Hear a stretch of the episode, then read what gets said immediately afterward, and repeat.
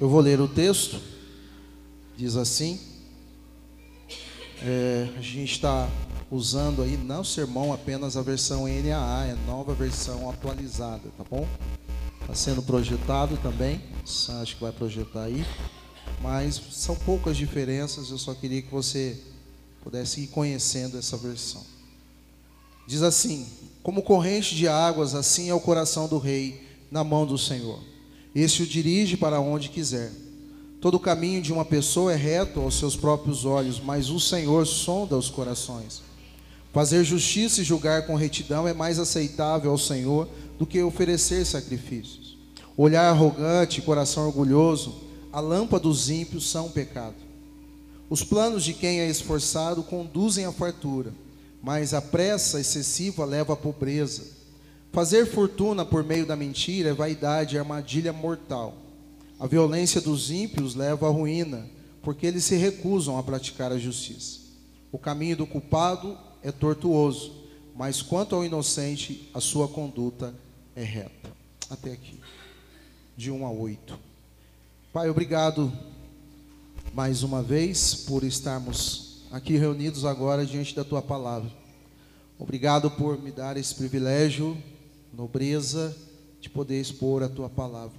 Me ajude a ser claro, a ser um instrumento do Senhor para que a vidas sejam transformadas e ouçam a tua voz, acolham a tua palavra e obedeçam a tua palavra. Em nome de Jesus. Essa é minha oração, crendo que o Senhor é quem age, quem está agindo no meio da igreja, no meio do teu povo. O Espírito Santo do Senhor está entre nós. Em nome de Jesus. Amém. Nós estamos na série, né? Ah, a vida é bem melhor assim. Normalmente quando você lê um título como esse, assim como, né? Logo vem a pergunta. Eu imagino quando nós enunciamos, né? Fizemos enunciado dessa série, ah, veio à sua mente, mas assim como. E certamente, não sei da maioria, eu espero que não, mas talvez você tenha tido um tipo de frustração a ouvir os dois primeiros sermões, né? Ah, nesse sentido, porque talvez a sua expectativa fosse ouvir a vida é bem melhor assim, com alegria, a vida é bem melhor assim, cheio da grana, a vida é bem melhor assim, ah, não trabalhando, né? É, tirando férias, a vida é bem melhor assim, não tem dúvidas. É bom termos dinheiro, é bom tirarmos férias, é bom uh, desfrutarmos de um tempo de alegria. Mas nós estamos falando de coisas ainda mais uh, tão, não tão do nosso convívio, tá? acostumados a lidar com esse tipo de reflexão, mas necessárias, extremamente necessárias. Então eu te peço uh, para que atentem bem às palavras do Senhor. Eu te peço para que não descarte, não, não feche seus ouvidos aquilo que Deus está dizendo aqui aos domingos nessa série. Ao mesmo tempo, eu entendo que ela é difícil de se ouvir, não é fácil. Nós já falamos aqui que a vida é bem melhor assim com sabedoria, e Deus, de alguma maneira, puxou a nossa orelha, e amém por isso, né, gente? Amém por isso. E eu espero, assim como eu tenho feito, você ah, esteja fazendo, orando por sabedoria. Quantos têm feito isso? Senhor, me dê mais sabedoria. A palavra de Deus diz que Ele dá a todos aqueles que lhe pedem. Então, peça sabedoria a Deus. Mulheres, peçam sabedoria a Deus. Homens, peçam sabedoria a Deus. Filhos, todos nós. E domingo passado nós falamos a vida melhor, bem melhor assim com obediência. Se obedecermos, se andarmos em obediência, não a isso ou aquilo, mas a palavra do Senhor. É, obedecer não é fácil, enfatizamos isso domingo passado, mas é bem melhor quando nós obedecemos. É bem melhor, é bem melhor. Trouxe uma palavra aos pais, trouxe uma palavra aos filhos. Até a Adriana falou, né, no final do sermão, indo para casa, você falou que ia falar das mães. Eu falei, calma, não acabou a série. Então as mães segurem aí em algum momento. Vou falar também um pouquinho. Mas é, a gente está falando um pouco a todos nós. E Preciso te dizer também que Deus tem falado muito ao meu coração e mudado muito a minha vida nessa série, tá bom?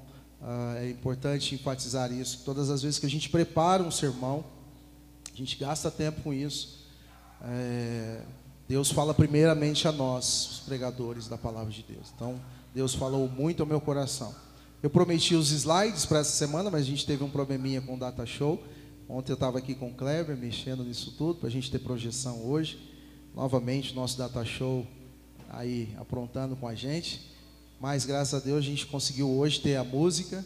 E assim que for possível, a gente vai ter a projeção. Alguns têm pedido, vai ser muito bom. Mas hoje então eu vou falar sobre uma outra uma outra área, uma outra um outro elemento importantíssimo para que a nossa vida seja bem melhor, seja melhor e boa para se viver. A ideia da série é vivermos bem em todos os aspectos, é vivermos bem em, em convivência com o próximo, né? estarmos juntos com as pessoas, vivermos bem conosco, né? com a gente, você mesmo e assim por diante, tá bom? Então a série tem essa essa proposta. E hoje não vou falar de algo diferente, senão ou menos importante, senão uma palavrinha que eu vou começar a falar com, sobre ela dessa maneira, mas eu vou ajustar para que você entenda melhor ainda. Minha preocupação é que você saia daqui com compreensão e disposto a obedecer. Mas hoje eu vou falar sobre ética. A vida é bem melhor assim quando a gente pratica ética. Quando a gente vive de forma é, a se relacionar socialmente, por exemplo, sobre padrões, ou a partir de padrões. E para isso, antes de eu usar uma outra palavra que certamente vai ser a palavra que vai no nosso tema, dessa manhã, mas eu tenho usado apenas uma palavra para servir como tema, e seria ética, mas eu vou ajustar ela para que você entenda melhor. Mas antes, deixa eu definir, ou usar duas definições. Primeiramente, uma ética a nível universal, aquilo que se diz acerca do significado da palavra ética. Eu tenho certeza que a Fabiana já, não sei se já teve uma disciplina uh, nesse tema ou voltado para essa área na psicologia, mas a Adriana certamente teve na área de serviço social e outros aqui que cursam a mim, não sei, em pedagogia, mas eu sei que uh, todos, os, todos os nossos contextos, a gente vai ver daqui a pouco que a ética ela não cabe apenas para uma área ou para um contexto, mas é, todos os dias nós nos envolvemos com a necessidade de praticar ou sermos éticos uh, de alguma maneira, tá bom? Então todo contexto é, subentende ou é, tem ética envolvida, uma postura ética. Então eu quero definir ou usar uma definição universal do que é ética. Diz assim: parte da filosofia responsável pela investigação que motivam, distorcem, disciplinam e orientam o comportamento humano refletindo especialmente a respeito da essência das normas, valores, prescrições e exortações presentes em qualquer realidade social. É um conjunto de regras e preceitos de ordem valorativa e moral de um indivíduo, de um grupo social ou de uma sociedade.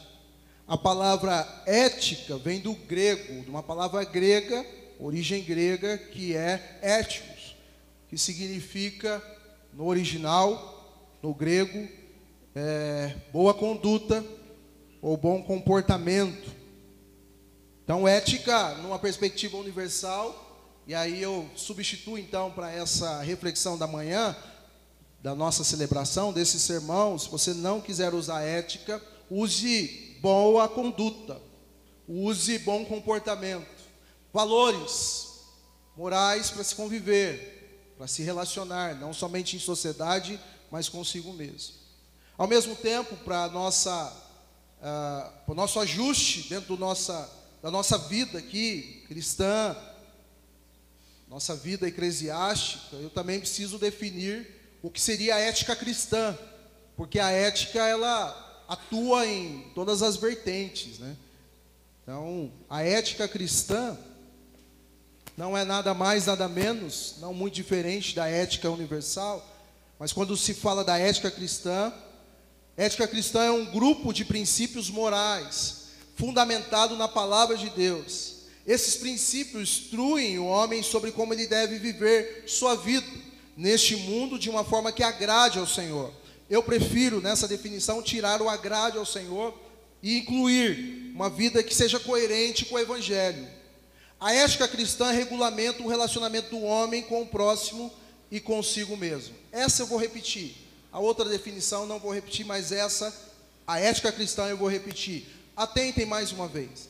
Ética cristã é um grupo de princípios morais fundamentado na palavra de Deus. Esses princípios instruem o homem sobre como ele deve viver sua vida neste mundo de uma forma que seja coerente com o evangelho.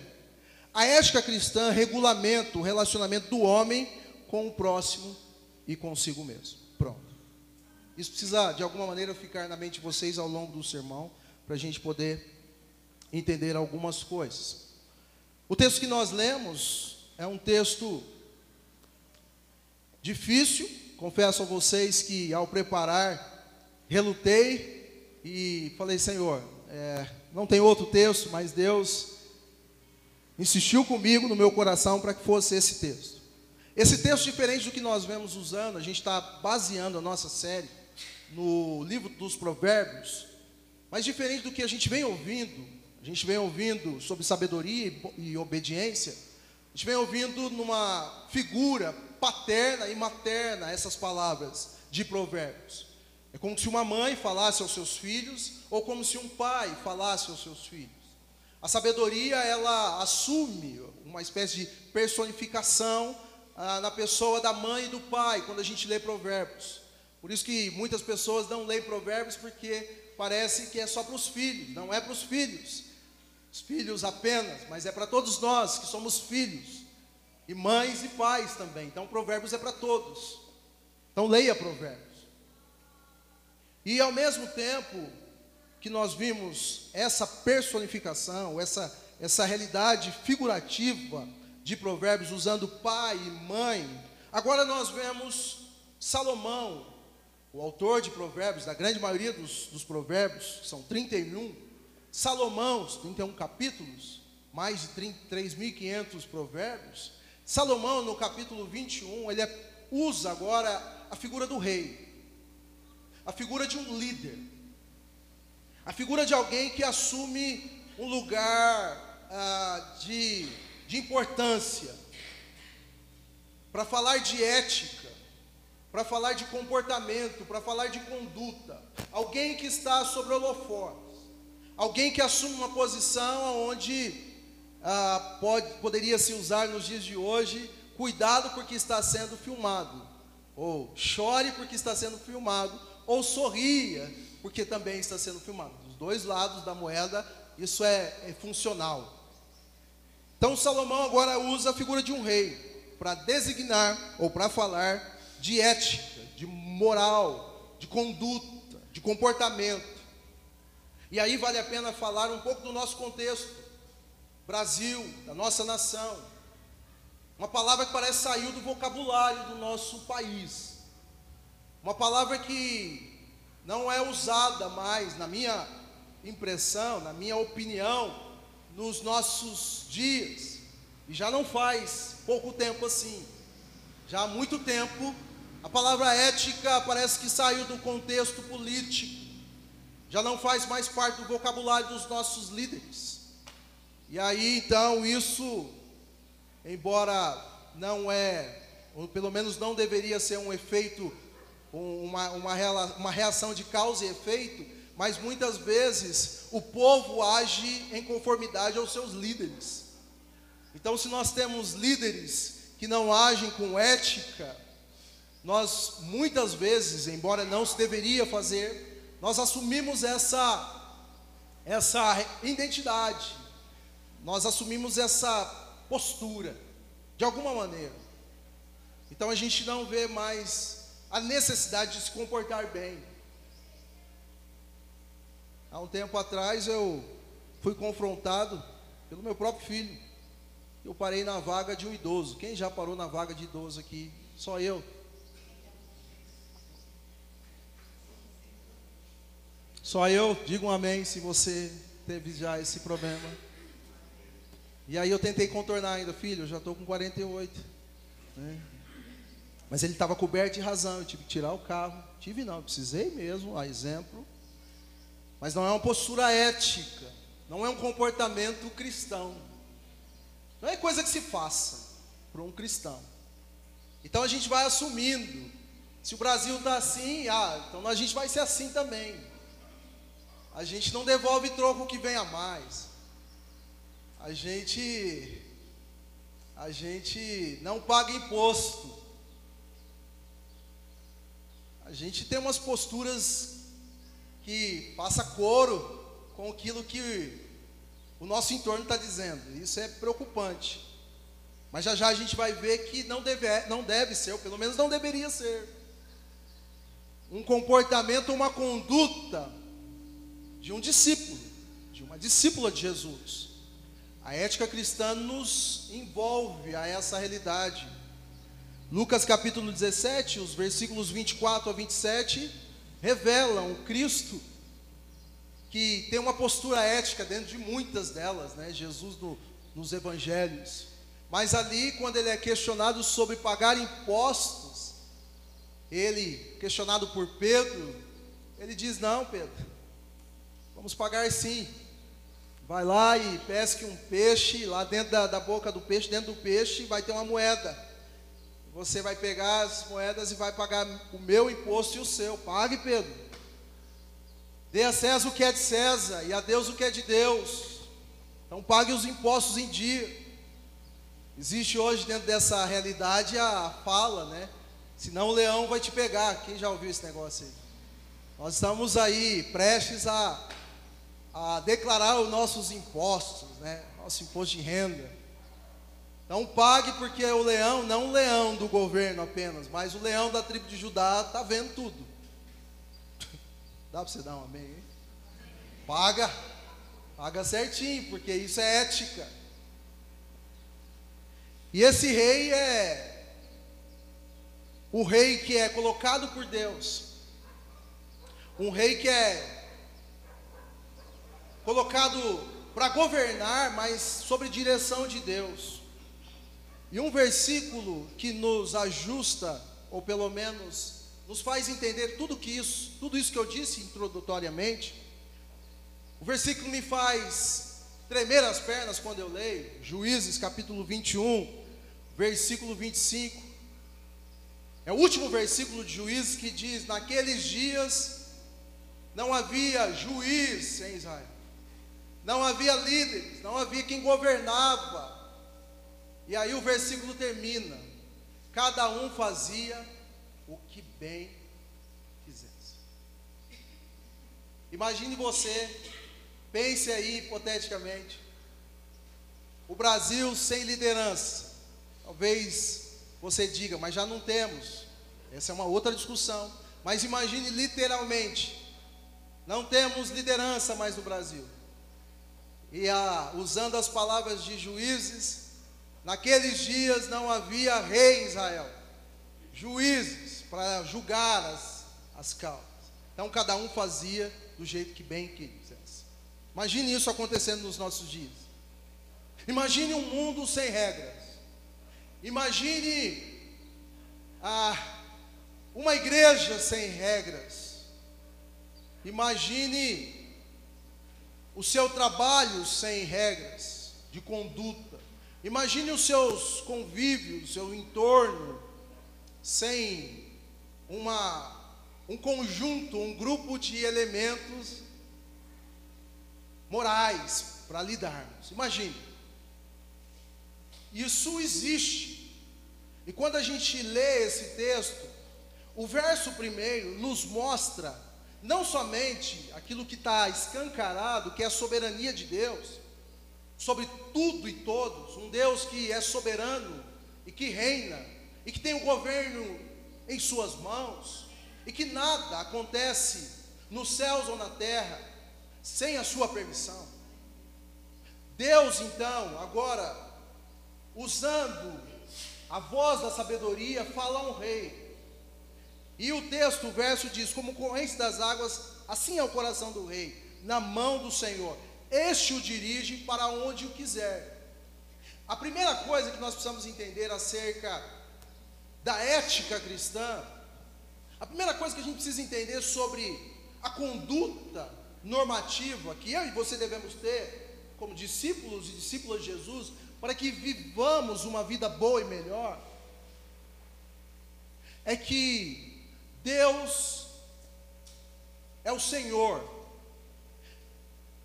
é que Deus é quem reina sobre todas as coisas, é quem dita as regras. Eu não gosto muito dessa palavra regras, mas se eu poderia te aconselhar um livro para você ler, é um livro que foi resgatado recentemente do Larry Kleber.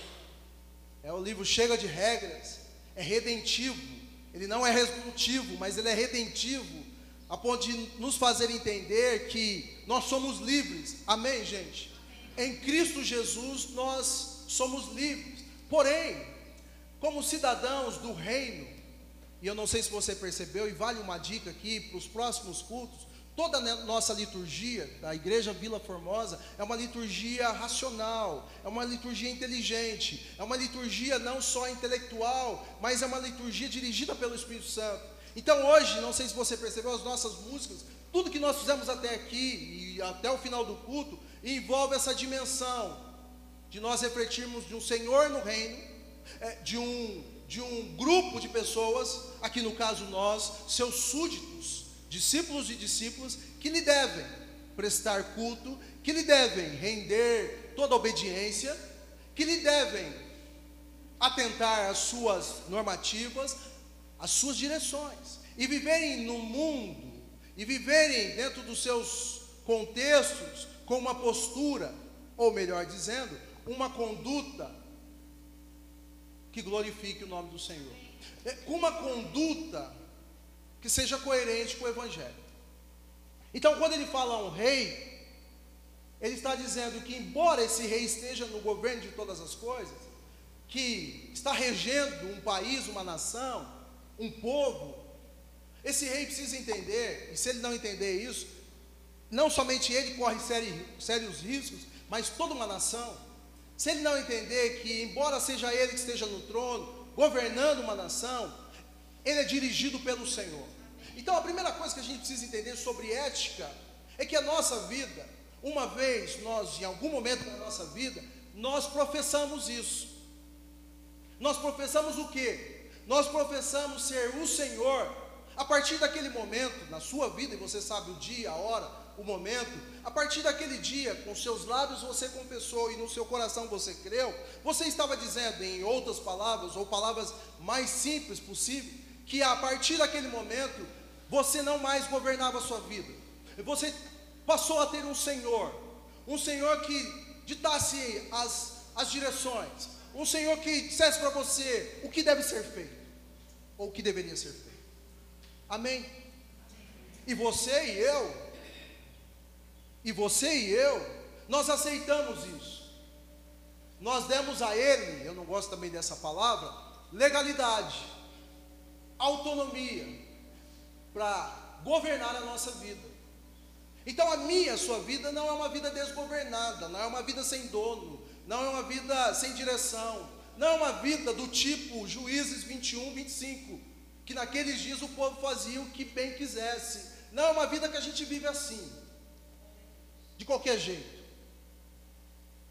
A minha vida é minha, eu, eu faço dela o que eu quiser.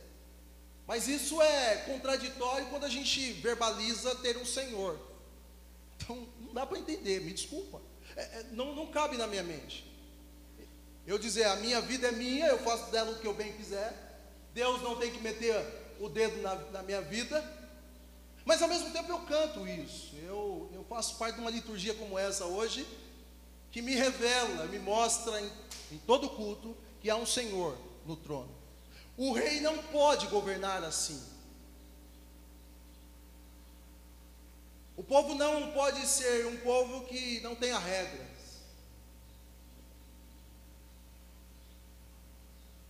A sua vida Não pode ser assim.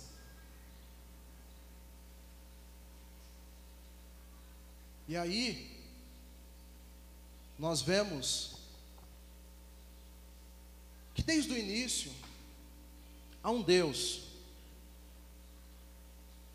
um Deus que tem o seu povo, há um Deus que governa e um Deus que estabelece, que estabelece regras, um comportamento, uma postura. Toda a Bíblia fala sobre isso. Mas de forma mais enfática, você vai encontrar isso em Êxodo capítulo 20, que é a descrição ali dos dez mandamentos.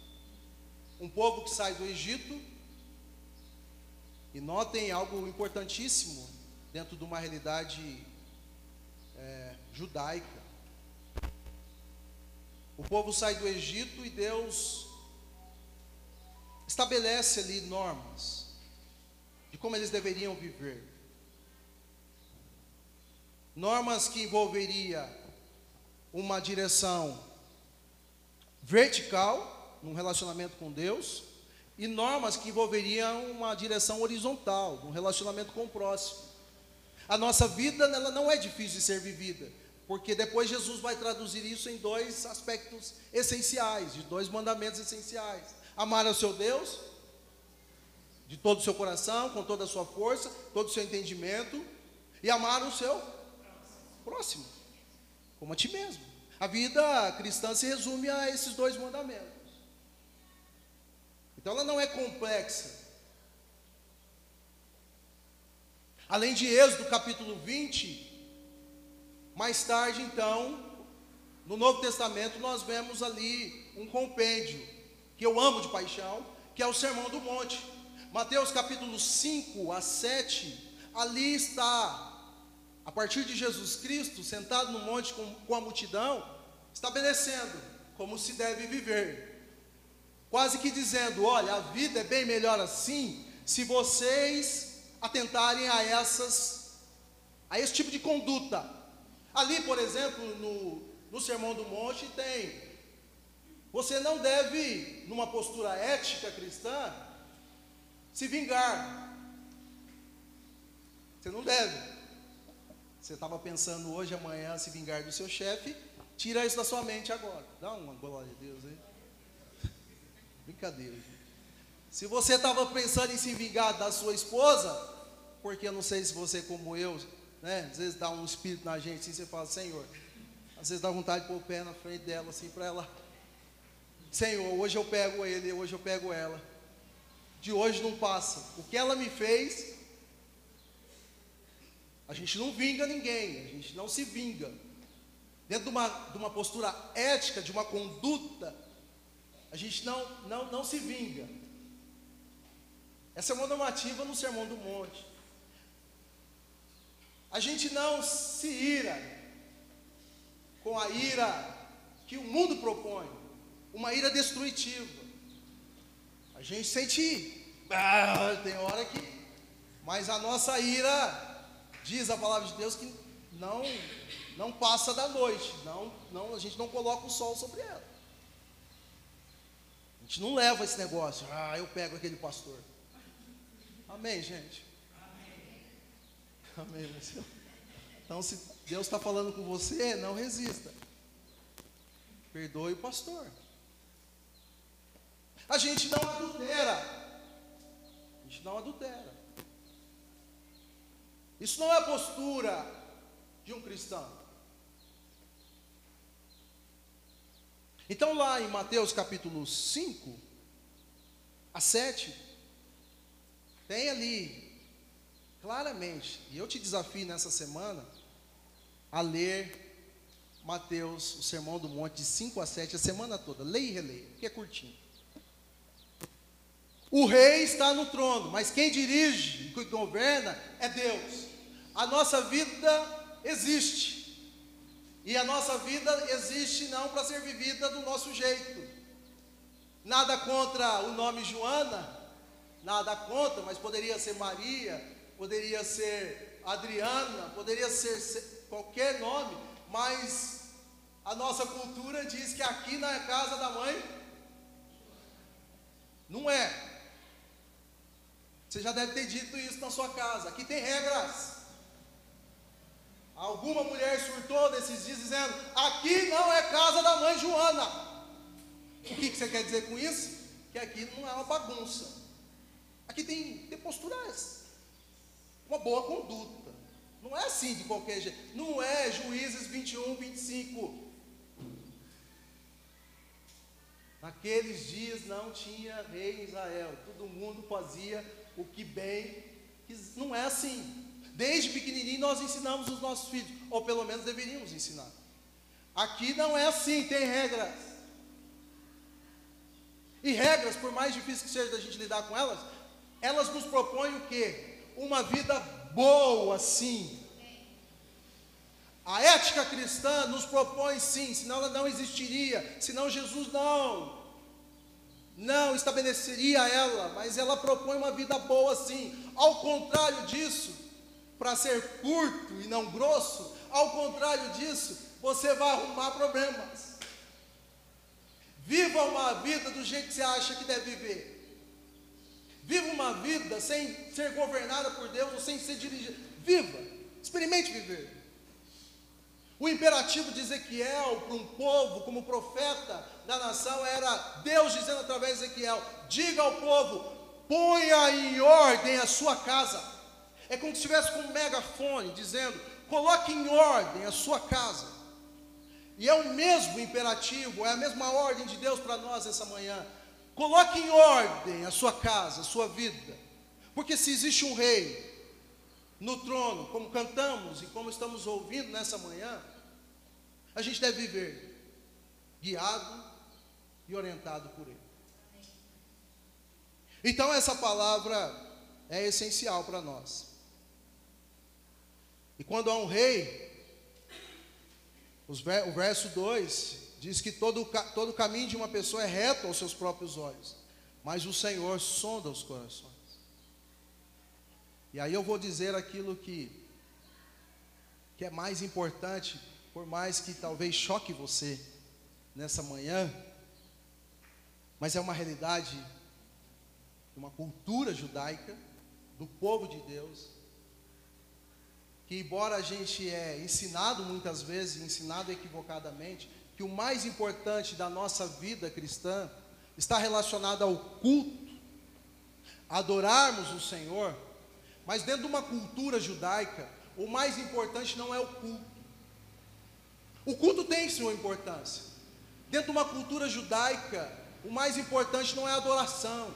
Ela tem a sua importância e o seu lugar. Mas antes, o que precede o culto o que precede a adoração dentro de uma cultura judaica é a sua conduta, a, a sua vida, em outras palavras, o seu estilo de vida.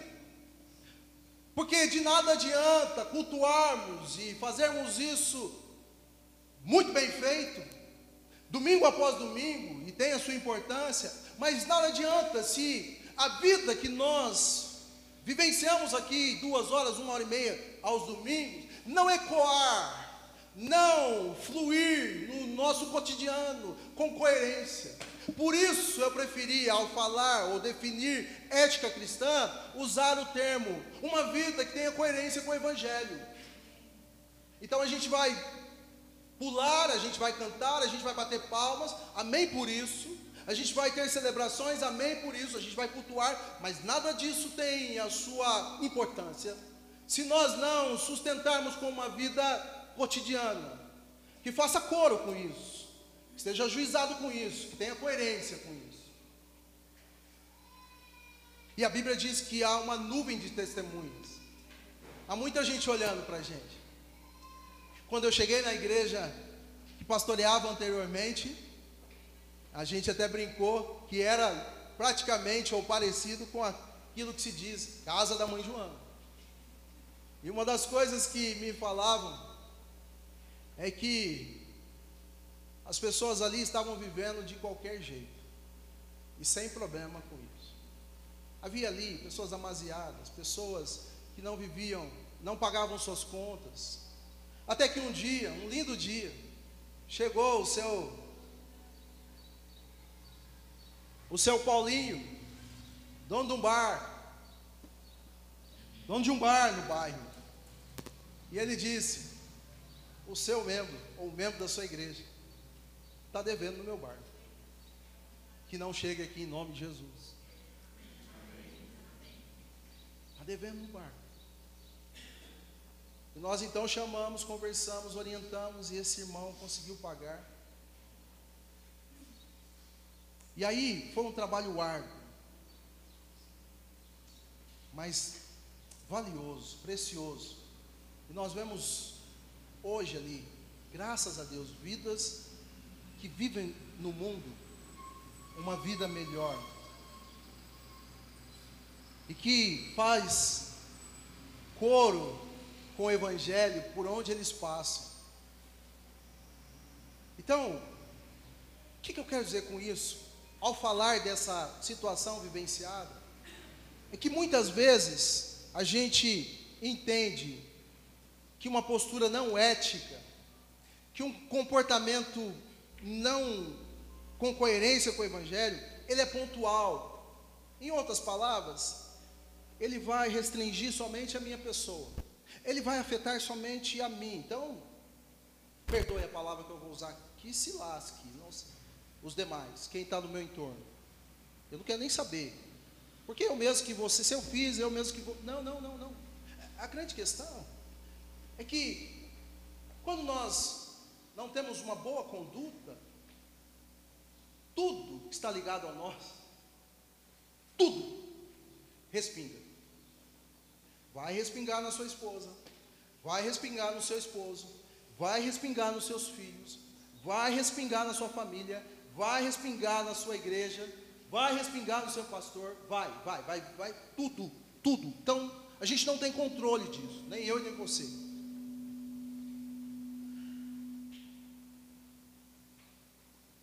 Mas o que é pior é quando a gente pensa que esse é um bom caminho. O que é pior é quando a gente pensa que uma vida sem o controle de Deus, sem a direção de Deus, fazendo o que vem na nossa cabeça, é um bom caminho. E o texto usa essa expressão. Todo caminho parece ser reto. Em algumas versões diz parece ser reto. Em algumas vezes é reto, mas quando passa pelo trivo de Deus, as coisas mudam. Porque o que, na nossa perspectiva pós-queda, depravada com o efeito do pecado, que o efeito que o pecado causou em nós, a nossa perspectiva pós-queda, com o efeito do pecado, é uma perspectiva equivocada. Então, aquilo que parece, muitas vezes para a gente, um bom proceder, uma boa conduta, que nós usamos muitas vezes como palavras, ah, mas isso não é nada demais. Ah, mas isso não tem nada de errado nisso. A nossa perspectiva quando é passada ou a gente permite, Senhor, peraí, deixa eu, antes de dizer isso não tem nada demais, deixa eu ouvir o que Deus vai dizer sobre isso. Aí Deus vai e diz para nós: embora, atente para isso, o meu e o seu coração, você vai dizer um sim por isso, já está atormentado. Porque quando a gente tem o coração atormentado, na grande maioria das vezes, não tem conexão com isso aqui. Na grande maioria das vezes, não é a vontade do Senhor. Na grande maioria das vezes, não é algo que faz parte de uma conduta ética do Evangelho. Sim ou não, gente? Porque isso atormenta a nossa alma.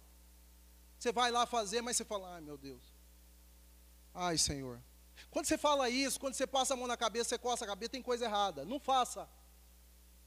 Porque não, não vai bater você vai ter problemas. Agora, quando você lê, porque a definição de ética cristã, você e eu vimos muito bem, ela é pautada pela palavra de Deus. Então, quando você lê a palavra de Deus, você. Não, isso aqui está na Bíblia, isso aqui está claro. É, então eu vou proceder assim. Você tem paz. Você tem paz. Quando a Bíblia diz para você, os evangelhos diz para você, você não deve não deve adulterar. Você sabe que não deve. Essa é a regra do reino. E como súditos e súditas, nós estamos sujeitos a esse Senhor do reino que cantamos. Acalme seu coração. Então há um rei que é dirigido por Deus. Há um povo que é dirigido por Deus. Existe você e eu, que somos dirigidos por Deus, ou pelo menos deveríamos ser. Não fazemos nada que vem da nossa cabeça. Não somos desgovernados, não somos desajustados. Somos dirigidos por Deus. Existe um coração, um caminho a seguir. O nosso caminho não é impedido de ser planejado ou traçado. Provérbios trabalha muito isso. Você pode fazer planos. Mas a grande questão, permita ou submeta-se, submeta os seus planos ao trivo de Deus, à fala de Deus, ao amém ou não amém de Deus. Isso aqui está de acordo, Senhor?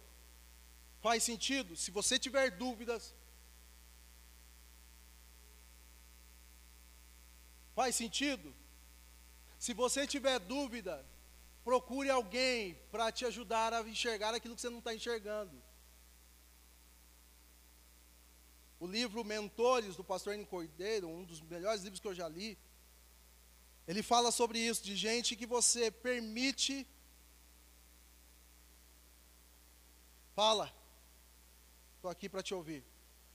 Fala tudo. Então, muitas vezes, vai ser Deus, em alguns momentos Deus vai usar alguém, mas nunca vai deixar de ficar claro para você o que você deve fazer. Mas permita que passa pelo trivo de Deus. Fazer justiça e julgar com retidão é mais aceitável ao Senhor do que oferecer sacrifícios. Essa é a estrutura ou o fundamento para nós entendermos que o culto tem a sua importância. Mas é muito mais importante vivermos uma conduta justa, e aí o, o termo no hebraico é mishpat, para justiça. Vivermos uma conduta de homens e mulheres justos, que praticam a justiça no mundo, mishpat, que Mateus capítulo 5, nas bem-aventuranças, vai dizer para nós em alto bom som, bem-aventurados aqueles que têm sede e fome do quê? De justiça. O Brasil não precisa de dinheiro, porque o Brasil tem muito dinheiro. O Brasil não precisa disso ou daquilo. O Brasil precisa de homens e mulheres justas. O Brasil não precisa de mais leis. O Brasil precisa de gente que cumpra as leis porque está uma bagunça, de gente que não cumpre as leis. O Brasil precisa de uma igreja submeta à liderança, de um governo, seja ele qual for, mas que Deus nos deu direção para nos submetermos. Quanto à gestão dele, é ele Deus. Mas isso não, não, não dá direito a nós de vivermos de qualquer jeito. Então, mais importante do que o culto mais importante do que qualquer outra coisa na nossa vida é vivermos com coerência com o Evangelho. É mais importante do que oferecer sacrifícios. Lemos domingo passado. Melhor é obedecer do que sacrificar. Aí ele passa depois a dizer, depois de falar de mishpat, que aparece 426 vezes, em todo o Antigo Testamento. Em Provérbios 20 vezes a palavra justiça. No capítulo 21, só no capítulo 21, três ou quatro vezes, Mishpat aparece, nos colocando um ponto de interrogação para vivermos em coerência com a justiça do reino. Amém, gente? Com a justiça do reino. A palavra de Deus diz que a nossa justiça aos olhos de Deus é como um trapo de imundície. Quando afetados pela queda, não há em mim você nada de bom, nada que possa é, nos trazer mais perto de Deus ou nos fazer é, incapaz de pecar ou de errar, de praticar o bem, nada, absolutamente nada, não existe nada dentro da gente. Mas em um momento na história da redenção, Cristo Jesus foi à cruz. E quando ele vai à cruz, ele paga pelos nossos pecados, ele morre por mim e por você. A Bíblia diz que toda a sua justiça veio sobre nós. E o termo teológico, doutrinário, que é usado para isso é a justificação. Então a nossa justiça não é uma justiça que nós incutimos ou vem na força do nosso braço. Nós não somos justos por alguma coisa que a gente faz ou deixa de fazer. Mas a nossa justiça, ela foi alcançada na cruz do Calvário, não por nosso mérito, mas por mérito de Jesus Cristo. Então, assim como Abraão e todos aqueles que vieram depois, nós vivemos a justiça do reino. A justiça que vem sobre nós não é a justiça que o mundo propõe. Por isso, quando estamos inseridos nesse mundo, a justiça que nós fazemos inflamar no nosso entorno é a justiça do reino. Então, o que é meu é meu, o que é seu é seu. Então, o que é certo é certo, o que é errado é errado. Na justiça do reino, não tem relativos, não tem possibilidades de, ah, é desse jeito mesmo, não, na justiça do reino, anda-se certo. Na justiça do reino, a porta é estreita e não larga. É assim. O verbo mishpat tem a ver com estatutos, modelo, juízos, ritos, que nós estamos subjugados, sujeitos. Quando ele usa e passa a dizer nos versos seguintes, verso 4, já estou terminando. A primeira expressão ou característica do oposto disso, eu espero que você e nenhum de nós aqui nos enquadremos a isso. E ele vai dizer em alto bom som: o contrário dessa conduta ética cristã é um olhar arrogante e coração orgulhoso. Isso não faz parte da nossa realidade hoje. A minha a sua conduta no reino, ou vivendo onde nós vivemos, não é de olhar orgulhoso, não é de coração orgulhoso. E ele usa a expressão lâmpada. Essa é a lâmpada dos ímpios. Essa é a luz que ilumina o caminho dos ímpios daqueles que não se submetem a um governo, daqueles que não se submetem a um rei. O olhar é orgulhoso, o coração é orgulhoso. Então eles não vivem submissos a um rei, mas vivem por conta própria. Quando a gente desce mais um pouquinho, eles não, é, é, aliás, eles fazem, verso 6, já vou voltar no 5, eles fazem fortuna por meio da mentira. Essa é a conduta de ímpio. O olhar orgulhoso, o coração orgulhoso, e eles sobem na vida, ou eles pretendem subir na vida, por atalhos. Eles puxam o tapete dos outros no trabalho. Eles não vão por um caminho, mas eles furam o caminho. Eles não obedecem uma fila, mas eles querem burlar as filas. Eles querem arrumar um jeitinho de burlar os impostos, ou os, os como é que chama, Marcelo? As tarifas que seja. Eles querem burlar os, os EPVAs, os impostos, os IPTUs. Uma outra coisa que tinha muito era aquele trem chamado gato. Já ouviram esse negócio? E quando chegou lá em Matão esse espírito, eu falei, mas está amarrado isso aqui. Pastor, gato. Eu falei, vocês vão virar um, um gatinho na mão de Deus. Arruma a casa. E pegava um do outro e. Ah, esqueminha. Gato. Para com esse negócio. Arruma para mim. Faz aquele esqueminha para mim. O que, que você fez lá? Ah, mas será que pode? Pode. Ah, todo mundo faz. Pode. Claro que pode. Essa é a ética que o mundo propõe. A ética cristã, não, não pode. A ética cristã é, não convive com, diga que eu não estou. Quem já passou por isso? Ô chefe, é para você. Ah, fala que eu não estou. Ô mãe, tem gente chamando a senhora no portão, diz que a mãe não está. Está amarrada essas mães em nome de Jesus. O Samuel sempre aprontou com a gente. Esse menino é um menino de Deus. E uma vez no carro, coloquei lá o, o, o, o telefone, falando com a minha mãe. Samuel nem pequenininho, né, vida? Pequenininho. Já estava falando e falando demais, sendo usado por Deus. Aí eu falei no final da ligação: Mãe, Samuel está mandando um beijo. Aí ele falou: Pai, não estou mandando não. Lembra, filho, disso? Pequenininho, já estava sendo um instrumento do inimigo, do, de Deus. Sempre me confrontou. E eu falei: Senhor, eu preciso andar direito esse menino, porque ele é terrível. Os nossos filhos são bênçãos, gente. Amém. E a gente dá umas bobeiras. A gente é modelo. Paga suas contas direitinho.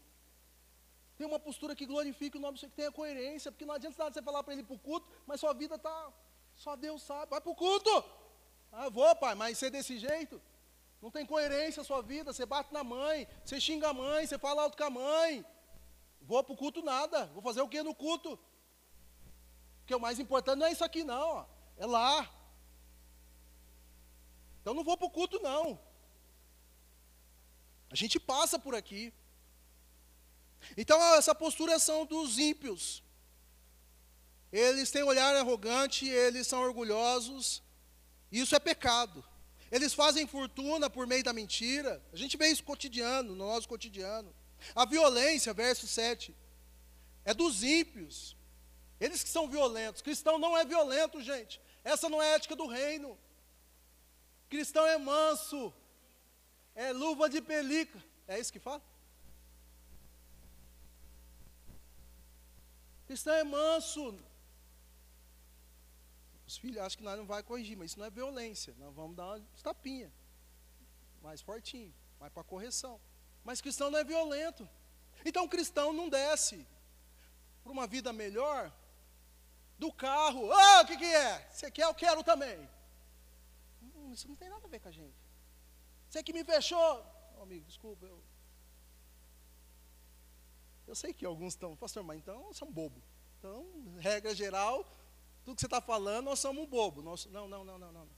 Nós somos discípulos e discípulas de Jesus. Simples assim. Nós não somos bobo.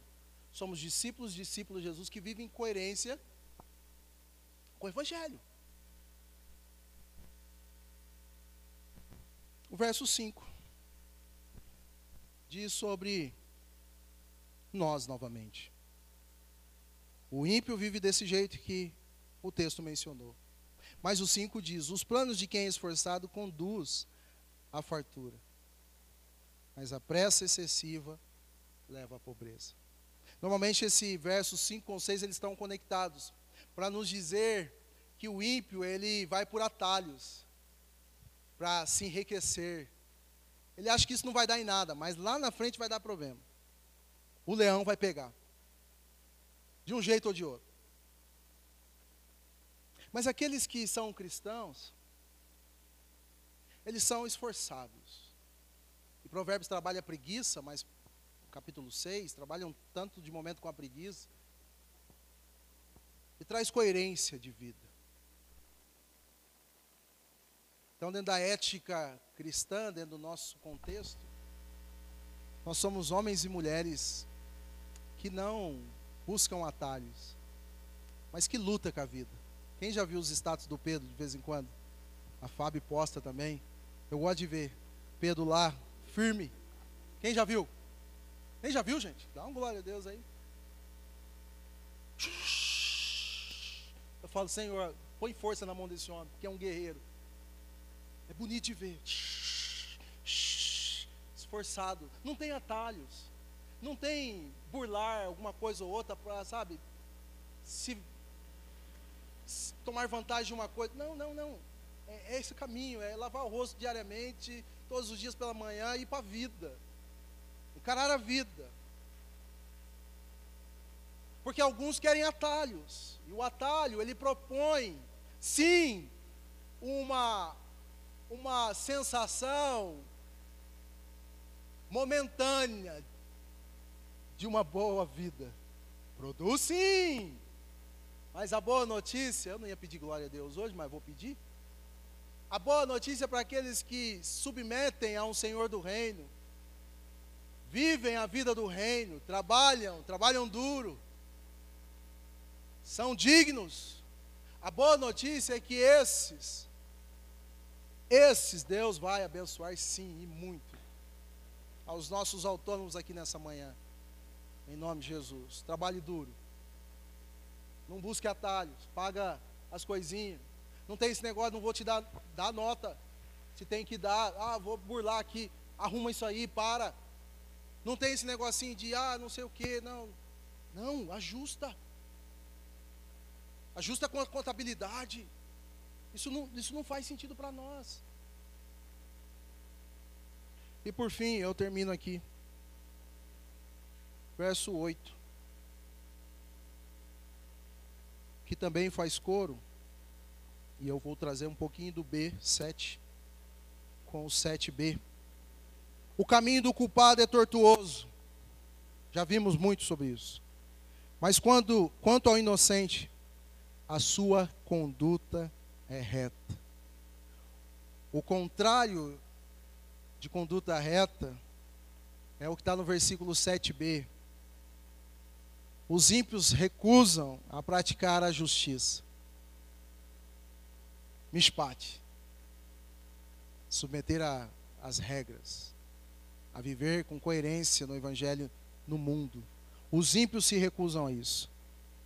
Mas os inocentes, e aí o termo para inocente não é outro senão justos mesmos, aqueles que submetem ao senhorio do Senhor, aqueles que colocam suas vidas sob a direção e governo de Deus,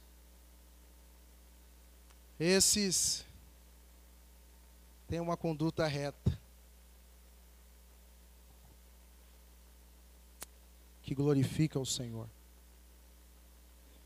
De antemão, eu vou dar umas pinceladas no que eu vou pregar no acampamento do nosso carnaval, nosso carnaval, acampamento de carnaval da nossa igreja.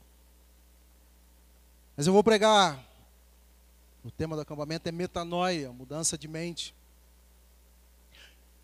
Eu termino citando Romanos 12, 2, que diz: Não vos conformeis com este século. Algumas versões vão dizer, mas sejam moldados. A NA vai dizer: transformem, ou transformai-vos pela renovação da vossa mente. Há uma expressão que as mães talvez conheçam bem. A gente gosta de terceirizar as coisas. Eu falo as mães porque tem mães que às vezes gostam de terceirizar a educação do filho. Às vezes terceiriza para a igreja, mas é responsabilidade dela. A igreja tem o seu papel. Mas nós não podemos, quando a gente lê Romanos 12, 2, terceirizar a mudança no nosso entorno para o presidente da República, para novas leis, terceirizar para o líder do nosso bairro, terceirizar, terceirizar para o pastor, terceirizar, terceirizar a mudança do nosso entorno. Ninguém muda ninguém. Mas é poderoso quando pessoas, discípulos e discípulas de Jesus, vivem no mundo sujeitos a um Senhor que está no governo, vivendo uma vida coerente com o Evangelho. Isso é poderoso para transformar o seu entorno. Pode parecer trabalho de formiguinha, pode parecer que não vai dar em nada, pode parecer, mas não desista. Continue à luz do que propõe para nós Mateus capítulo 5, 6, dizendo: nós somos sal e luz dessa terra. Quantos querem viver uma vida boa e melhor? Tenham uma boa conduta. Submetam ao Senhor do reino. Sujeite a sua vontade e a sua direção, por mais difícil que seja. Por mais doído que seja. Se estabeleça as suas regras e as suas direções. Não questione, mas obedeça. Há prescrições claras, há normativas claras, há direções claras. Nada está obscuro aos seus olhos. Você sabe o que tem que fazer, faça. Não burle. Não passe a perna nas pessoas. Não pratique injustiça. Pague suas contas. Seja honesto. Ame as pessoas. Sirva as pessoas. Faça o que deve ser feito. Não se ire a forma, de forma a destruir o próximo. Mas se irai-vos, não pequem. Vivam dessa maneira. Vocês vão viver bem melhor. Nós vamos viver bem melhor. Se uma pequena sociedade ou uma grande sociedade viver assim, teremos bons convívios.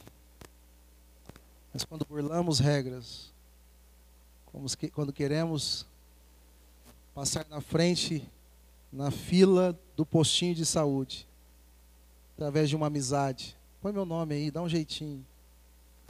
Isso não é network. Isso é uma postura de ímpio. Não pare o carro na vaga de idosos. César. Só eu que parei, né? Ninguém mais parou. Respeite a vaga dos idosos. Isso são posturas que vai nos fazer viver bem melhor. O contrário disso, acho que ficou claro. É arrumar para a cabeça é dor de cabeça. Que Deus nos abençoe. A gente tem uma canção final.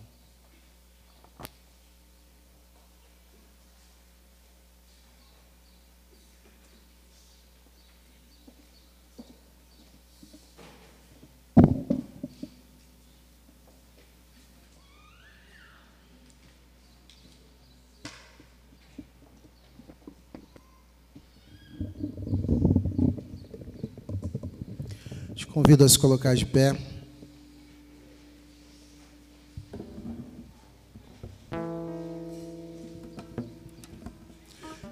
Essa canção termina não diferente do que a gente começou e do que foi todo o culto. Um Senhor no trono, e agora a gente diz que rendido estamos a Ele. Amém. Leve sua vida a sério, por favor. Leve sua vida com Deus a sério. Ela é uma vida que deve ser vivida a partir de rendição. A palavra grega me fez lembrar agora para João capítulo 4, versículo 23 e 24. O Pai procura adoradores que o adorem em espírito e em verdade. Adoradores que se prostam. A palavra prostrar ali no grego é proscúnios ou proscunetes, que significa viver prostrado, viver rendido. E essa é a nossa vida como súditos e súditas. Não somos senhores nem senhoras da nossa vida. Não somos donos delas. Mas somos súditos. Fazemos o que ele diz para nós fazermos. Vamos declarar isso.